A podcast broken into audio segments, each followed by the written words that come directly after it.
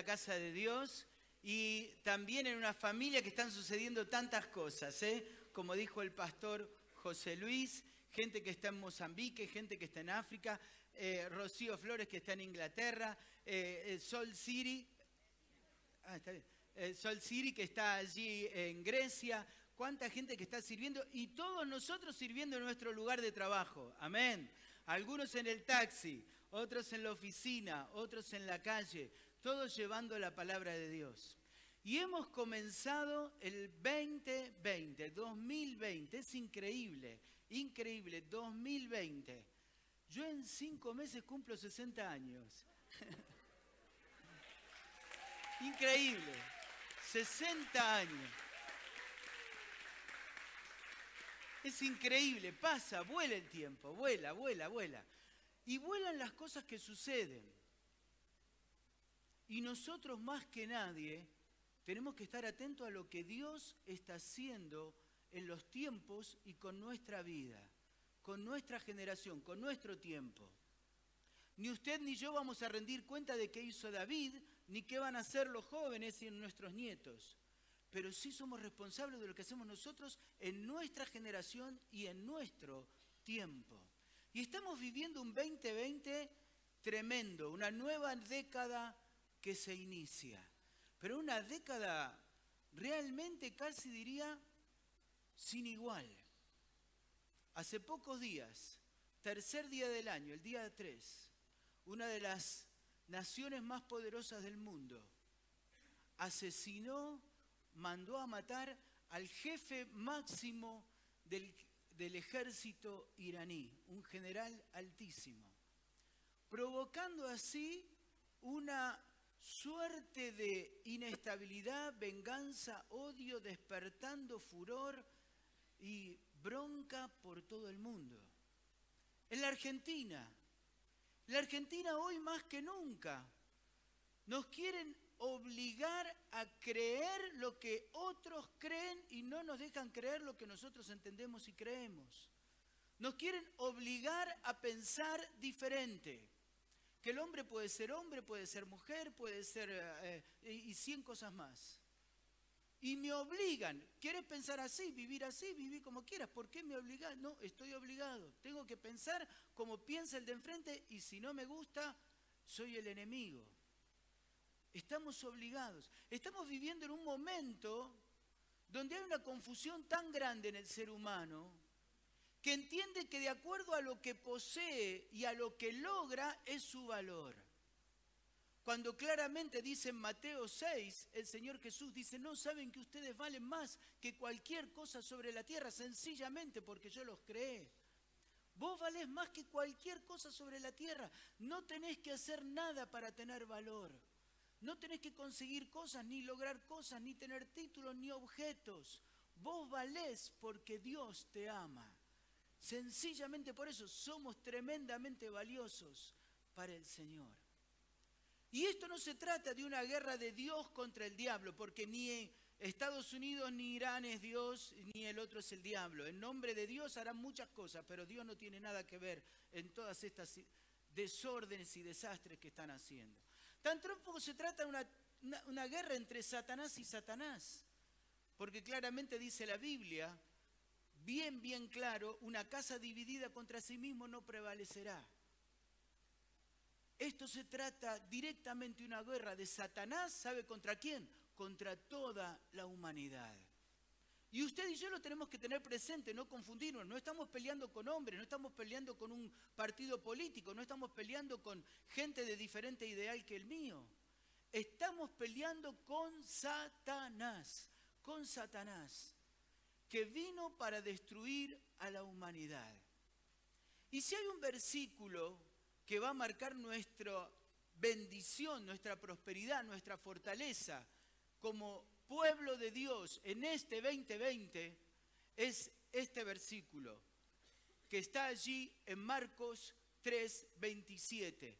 Ninguno puede entrar en la casa de un hombre fuerte y saquear sus bienes si antes no los ata y entonces podrá saquear su casa. ¿Qué quiere decir esto de atar al hombre fuerte? Nosotros pensamos que nuestra actividad, nuestros proyectos, nuestras ideas, nuestra fuerza podrían llegar a ser útiles en las manos de Dios. Pero quiero decirle que si hay algo que es útil, es algo que es poderoso, algo que Dios quiere que nosotros como iglesia, vos y yo estemos haciendo en todo este 2020 y va a marcar el rumbo de este 2020, es tu vida de oración atando la obra de Satanás. Porque Satanás ha desarrollado una nueva estrategia en este tiempo. ¿Sabe cuál es la estrategia? Es el yo no fui, yo ni estuve, tu matrimonio se divorció, fueron vos y tu esposa. Yo ni siquiera estaba ahí, dice Satanás. Vos te peleaste con tu empleado y, hiciste cosas que no debías hacer en tu empresa, pero yo ni siquiera estaba ahí. Yo no fui. Esa es la estrategia de Satanás. Dañar nuestra vida, destruir nuestra vida y hacernos creer de que Él ni siquiera estuvo. Él ni estaba ahí. Pero la Biblia dice claramente, nadie puede tomar una ciudad para el reino de los cielos si primero no ata al hombre fuerte de esta ciudad. Y ese hombre fuerte es Satanás. Este miércoles que vamos a juntarnos a orar, a las 8 de la noche no venimos a orar, a hacer una, una ceremonia, un culto. Venimos a atar al hombre fuerte de la ciudad porque nuestro Padre, nuestro Señor nos enseñó que cuando atamos al hombre fuerte, entonces podemos saquear la ciudad para Jesucristo. Amén. ¿Cuántas veces equivocadamente vamos y hacemos, hacemos, hacemos y hacemos oración? Por supuesto, todos oramos, pero no hemos atado al hombre fuerte. Estamos ahí en nuestros esfuerzos, que en el micrófono, que en la corrida, que en el volante, que en el folleto, que en la convocatoria, que en el plan, que en la planificación. Pero cuando atamos al hombre fuerte, Dios se puede mover con poder. Dios se mueve. ¿Sabe por qué? Porque Dios valora. Valora que su pueblo confíe en Él, el orar y esperar el tiempo de Dios hasta que Dios diga salgan y hagan. Y así es como deben hacer. Eso es una muestra de confianza en Dios. Es decirle a Dios, solamente confiamos en vos, no confiamos en nada de nosotros, porque vos sos el único que puede cambiar las vidas. Amén. Atá al hombre fuerte en tu oficina, atá al hombre fuerte en tu barrio, atá al hombre fuerte en tu hogar, a ese Satanás que está matando tu familia, matando el hogar, matando el barrio y dice, yo ni siquiera estaba ahí. Es mentira, Él es el hacedor de toda esta maldad. No es un país, no es un gobierno, no es un político, no es un vecino, no es el que está enfrente de tu silla. Es Satanás. Y nosotros tenemos que aprender a orar para mostrarle a Dios que confiamos plenamente en Él. Y también a orar para que las huestes espirituales de maldad queden atadas y el reino de los cielos se pueda extender. Frente a todo esto, Jesús hace una pregunta a sus discípulos. Jesús está ministrando, está predicando, sanando gente, restaurando vidas, levantando enfermos, curando cojos, curando ciegos. Y Jesús les hace esta pregunta a los discípulos. ¿Quién dice la gente que soy yo? ¿Quién dice la gente que soy yo? Ese es el mensaje central de esta mañana. Jesús pregunta, ¿quién dice la gente que soy yo? Por supuesto Jesús no lo pregunta como lo preguntaríamos nosotros para ver cómo nos juzgan los demás o cómo está nuestro estatus, nuestro nivel de aceptación. Jesús no lo preguntó por eso, a él no le interesaba lo que la gente lo aprobara o no lo aprobara. Él servía a Dios. Lo que la gente opinara tenía poco cuidado para él. Su preocupación era ver qué Dios opinaba de él. Pero él hizo esta pregunta porque él quería saber si realmente sus discípulos habían entendido claramente quién era Jesús. Y quiero decirte en esta mañana que para el 2020 esta pregunta es súper pertinente para tu vida. ¿Quién es Jesús para vos? Porque en la medida que vos entiendas quién es Jesús, es cómo te vas a manejar en este 2020 y cuáles van a ser tus prioridades y cuáles van a ser tus ocupaciones y cómo va a ser tu vida de prosperidad y de bendición o de frustración y de fracaso en este 2020. ¿Quién es Jesús para vos? Los discípulos un poco dudaron, empezaron a pensar y empezaron a responder. Y ellos dijeron, uno dijo, algunos dicen que vos sos Juan el Bautista. ¿Por qué Juan el Bautista? Y lo identificaron con un hombre santo. Un hombre, Jesús era un hombre santo, íntegro. Un hombre que no tenía ambiciones económicas, ambiciones materiales, ambiciones... Juan era un hombre desprendido absolutamente. Y lo identificaron a Jesús con ese hombre. Jesús decía, yo no tengo ni siquiera dónde apoyar mi cabeza. No tengo dónde dormir. Duermo donde tengo que dormir donde me toca, no tengo nada de posesiones. Y lo identificaron con Juan el Bautista, un hombre santo, desposeído, sin ambiciones. Otros lo identificaron con Elías, ¿por qué? Vieron portentos, milagros, maravillas como nunca habían visto antes en su vida. Dijeron, las cosas que este hombre hace nunca las hemos visto antes.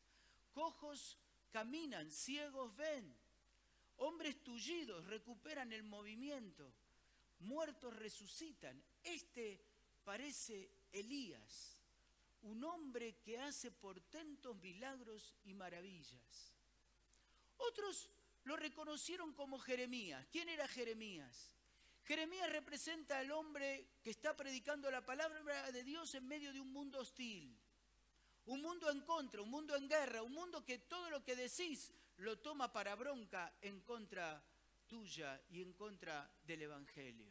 Y así lo reconocieron a Jesús, un hombre que hablaba el mensaje de la palabra de Dios en medio de un pueblo rebelde, en medio de una nación hostil, en medio de un, de un imperio romano totalmente contrario al Evangelio, a la palabra de Dios, llena de dioses, llena de inmoralidades, llena de corrupción, llena de inmundicias, llena de eh, eh, estafas, de abusos. Y allí Jesús predicando el mensaje de la luz, el mensaje de la salvación. Y como Jeremías, en su momento parecía que no había muchas, muchas conversiones, no había mucho resultado. Apenas unos pocos, once o doce, que empezaron a seguirle. Pero algunos otros lo confundieron también con un profeta. ¿Qué era un profeta? Un hombre que enseña con autoridad la palabra de Dios un hombre que enseña con autoridad la palabra de Dios. Y Jesús hacía eso. Enseñaba con autoridad la palabra de Dios. Él conocía perfectamente el Antiguo Testamento. Y enseñaba y les enseñaba lo que Dios decía para sus vidas. Y ellos lo confundieron. Y sabes, nosotros también podemos cometer este mismo error en este 2020. Y pensar quién es Jesús. Pensar que es un Elías, un hombre bueno que me sanó y me restauró y me hizo milagros en mi vida. Yo estaba oprimido, estaba mal, oré a Dios y Dios hizo un milagro en mi vida. Y quedarnos con un Dios, con un Jesús que es como un hombre Elías. Otros podemos confundirnos en este año y decir, bueno, yo conozco a Jesús como un hombre que es santo y Él me llama a la santidad. Un hombre que me llama a desposeerme, a no tener cosas, a aprender a, ser generoso, a aprender a dar, a aprender a, no amar a las cosas, sino amar a la gente. Y quedarnos con ese buen, buen Jesús, ese buen deseo de nuestro corazón. Otros podemos ser como Jeremías, y decir yo me voy a envalentonar y voy a estar predicando en mi oficina, en mi lugar, aunque me rechacen, me escupan, me maltraten, yo voy a seguir predicando, aunque nadie se convierta, voy a seguir adelante. Y otros podemos confundir a Jesús nosotros mismos como alguien que nos enseña la palabra para que nosotros tomemos una decisión. Si me gusta lo hago, si puedo lo aplico, si me viene bien para el momento, la palabra de Dios es lo mejor para mi vida, así que la tomo. Pero todas estas definiciones dejaron algo que era tremendo, tremendo, tremendo y que marca absolutamente la diferencia entre este Jesús que ve a la gente y el verdadero Jesús. Pedro, cuando le preguntó, le dijo, tú eres el Cristo, el Hijo del Dios viviente. Esta expresión de no solo decir que era el Cristo, el hombre que estaban esperando, el Dios, el Mesías, aquel que iba a venir del cielo, nacer de una virgen y salvar y bendecir al pueblo de Israel y darnos vida eterna. Él no se quedó solamente con esa definición, sino que el Espíritu Santo lo tomó a Pedro, lo dice la palabra de Dios, se lo reveló y dijo esta expresión que marca tu vida y mi vida con un cartel rojo diciendo, ¿quién es tu Dios? Es el Hijo del Dios viviente. El Hijo del Dios viviente. Diga conmigo, Dios viviente, Dios viviente, Dios viviente. ¿Por qué me pongo eufórico cuando digo Dios viviente? Porque el decir Dios viviente está hablando de un Dios de acción, de hoy, de ahora, de este lugar. Viviente está hablando de un, Dios, de un Jesús que estuvo en la antigüedad operando, haciendo, está hoy viviente en el presente, haciendo, y estará en el futuro haciendo para la gloria de su nombre. Amén. Tu Dios no es un Dios de milagros solamente, tu Dios no es un Dios de, buen comportamiento, de santidad, tu Dios no es un Dios de enseñar cosas lindas, tu Dios no es un Dios solamente de predicar a pesar de los cascotazos. Tu Dios es un Dios viviente que está actuando, que está viviendo con vos, que está al lado tuyo y que tiene poder para hacer cosas tremendas, tremendas, y no solo el poder, sino el proyecto, el plan y toda la línea trazada para nuestras vidas. Amén. Tenés un Dios viviente, aleluya. No estás solo en tus pensamientos, no estás solo en tus ideas, en tus proyectos, en tus sueños de este 2020. Este 20 va a ser un hombre tremendo, un año tremendo este 2020. Algunos de lo que están haciendo en las manos del Señor van a progresar para mucho más. Aleluya. Otros en las manos del Señor van a comenzar, porque hasta ahora estaban ahí mirando. Van a comenzar con este Dios viviente, actual, presente, activo al lado tuyo, haciendo cosas tremendas de la mano del Señor. Otros va a pasar el 2020 y van a seguir mirando cómo corre el calendario. Porque no entendieron quién es Jesús.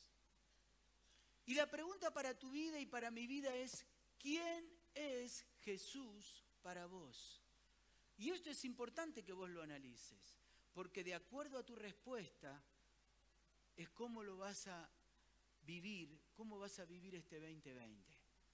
Si como Dios en la prioridad de tu vida o como Dios como un anexo más para cumplir en tus muchas tareas. Jesús continuó el pasaje del capítulo 16 de Mateo y hablando en este contexto, dice que Pedro le dijo, pero Jesús, por favor, ¿cómo vas a ir a la cruz? ¿Cómo vas a entregar tu vida? ¿Cómo vas a dejar de cómo vas a descuidar tus cosas y tus bienes? ¿Cómo vas a renunciar a todo para entregar todo para Jesús, para el reino de los cielos? Tenés que cuidar un poco tu vida, tenés que cuidar tus cosas, tenés que cuidarte vos también. ¿Sabe? A veces el diablo cuando Dios nos habla nos viene a traer confusión y dudas. Repito, Mateo 6 dice, ustedes son lo más valioso que tiene Dios en sus manos. ¿Cómo yo no los voy a cuidar?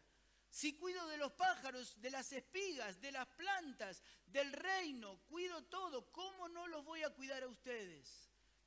Pero ahí viene el diablo a mentirnos a nuestra mente y decir, si dejas todo por Cristo, si entregas todo para el Señor, si el Señor es la prioridad de tu vida, vas a descuidar tu negocio, vas a descuidar tu dinero, vas a descuidar tus proyectos. Jesús le dijo claramente, advirtiéndonos a nosotros, tened cuidado que el diablo cuando te susurra al oído, vos le puedas decir claramente, vete de mí, Satanás, vete, Satanás. ¿Por qué? Porque me eres tropiezo, porque no pones la mira en las cosas de, ¿qué dice? En las cosas de Dios, sino en las cosas de los hombres. Y acá, queridos hermanos, está marcando dos caminos muy, muy claros.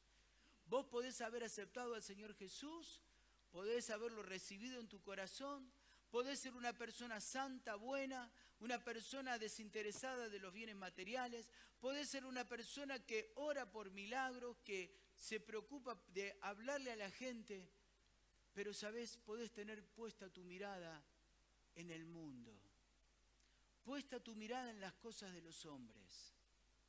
¿Y cuál es la respuesta? ¿Cuál es el resultado de tener las mirada puesta en las cosas de los hombres?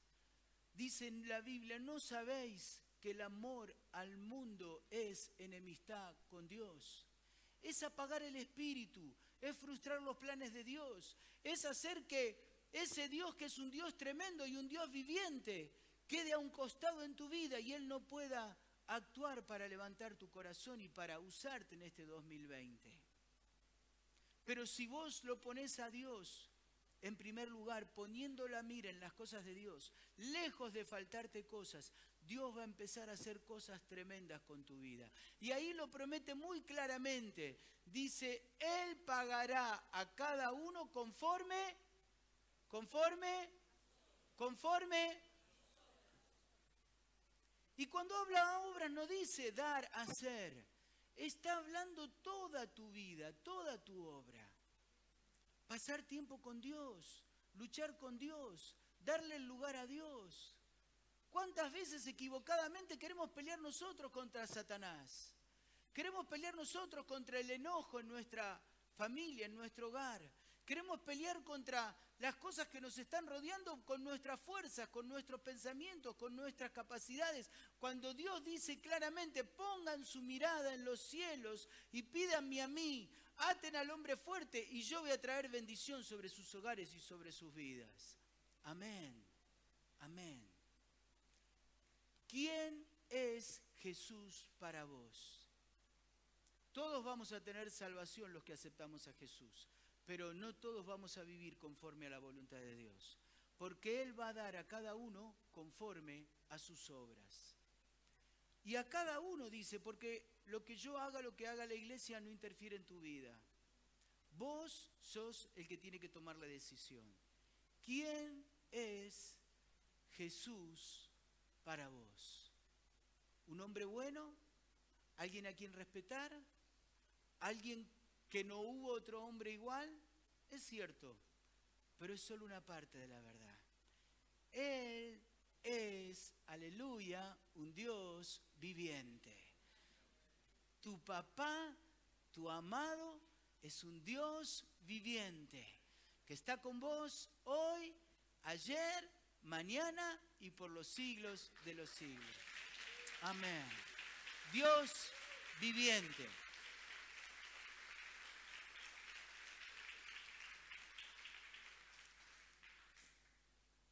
Doce de sus discípulos lo siguieron. No dice que once, dice que los doce lo siguieron. Pero once de ellos entendieron quién era Jesús y rindieron sus vidas y dice, dejándolo todo, le siguieron. Y ahí entregaron hasta sus vidas. Pero uno de ellos, uno de ellos, Judas, también siguió a Jesús también participó de los milagros, también estuvo con él. Pero este número 12, Judas, este Judas, nunca logró entender quién era Jesús. Él pensó que era un hombre bueno que podía librarse de todas estas cosas, de todas las maldades, de todas las cosas y que él iba a hacer lo que tenía que hacer. Y Judas vivió su vida estando al lado de Jesús. Pero hubo once que le dijeron, Señor, te entregamos todo. Once que no eran perfectos, usted los conoce muy bien. Once que no eran santos, once que no eran impecables. Pero once que a través de las pruebas de la vida aprendieron que en el único que podían confiar era en este Dios viviente. Amén. Y mi pregunta para esta mañana y la pregunta que te hace Dios para vos es, ¿en quién vas a confiar en este 2020? En esta nueva década que comienza. No estoy hablando de un año, estoy hablando de 10 años que se vienen por delante. Donde aquellos que entiendan que Jesús es un Dios viviente con vos y que tiene poder para hacer cosas tremendas, no va a ser tu vida la que va a avanzar, no va a ser tu vida la que va a luchar, no va a ser tu vida la que va a lograr cosas, va a ser Dios obrando con tu corazón. Amén. Y yo te quiero invitar en esta mañana a eso, a que vos le puedas decir, Dios, perdoname si siempre te tuve como Jesús, como el Cristo, como alguien que me perdonó, me salvó, un hombre bueno. Yo hoy entiendo que vos tenés un plan para mi vida. Vos has, plasmado y has trazado un proyecto que querés hacer conmigo. Y yo, Señor, ahora creo que todo lo que vivo, pruebas, dificultades, cosas buenas o cosas malas, están todas trazadas dentro de tu plan. Porque vos sos el Dios viviente que vive conmigo en mi corazón. Amén. Yo te invito ahora a que vos cierres tus ojos. Y en esta mañana vos puedas pensar, pero con sinceridad, con sinceridad, ¿quién es Jesús para vos? Te puedas parar en el lugar donde estás espiritualmente. Y en ese encuentro con Jesús, que Jesús está delante tuyo, escuchar su voz que Él te pregunta, ¿quién soy yo para vos? ¿Quién soy yo para vos? Y que realmente vos le puedas decir, Señor, no sé quién eras hasta ahora, tal vez me confundí muchísimas veces, pero a partir de hoy y hasta que me vengas a buscar, yo quiero que vos seas el Dios viviente en mi vida. Amén. El Dios que actúa, el Dios que ama.